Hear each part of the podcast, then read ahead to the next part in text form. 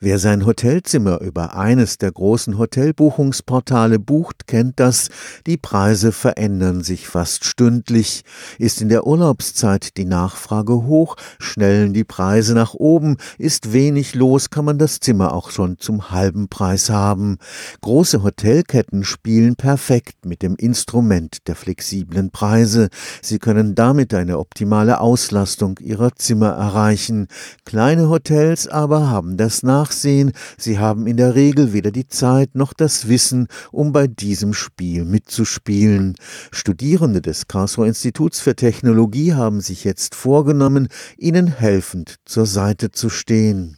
Roomprice Genie ist ein direkt aus dem Studium heraus gegründetes Start-up-Unternehmen, vom KIT kompetent beraten und mit einem Gründerstipendium des Bundeswirtschaftsministeriums ausgestattet, haben die Gründer vom Start weg schon 80 Kunden weltweit, vor allem weil sie genau wussten, wo der Schuh drückt. Das größte Problem als junges Unternehmen ist herauszufinden, ob man überhaupt ein Problem löst. Also gibt es Nachfrage für das Produkt, was ich entwickle? Mein Mitgründer Mitgründer, dem sein Vater hat ein Bed and Breakfast in England, der gesehen hat, die großen Hotels um ihn herum, die haben unheimlich dynamische Preise. Das hat dazu geführt, wenn richtig viel los war in der Region, dann waren die anderen Hotels viel teurer, haben viel mehr Geld verdient. Ausverkauft waren beide. Wenn aber dann wenig los war, dann hat er plötzlich keine Zimmer mehr verkauft. Und das große Hotel nebendran hatte trotzdem noch einen ganz guten Betrieb, weil es seine Preise nach unten gesetzt hat. Der Wirtschaftsstudent Marvin Spee ist einer der Gründer. Von Anfang an war klar, dass ein bezahlbares Preisempfehlungssystem möglichst einfach einfach funktionieren muss,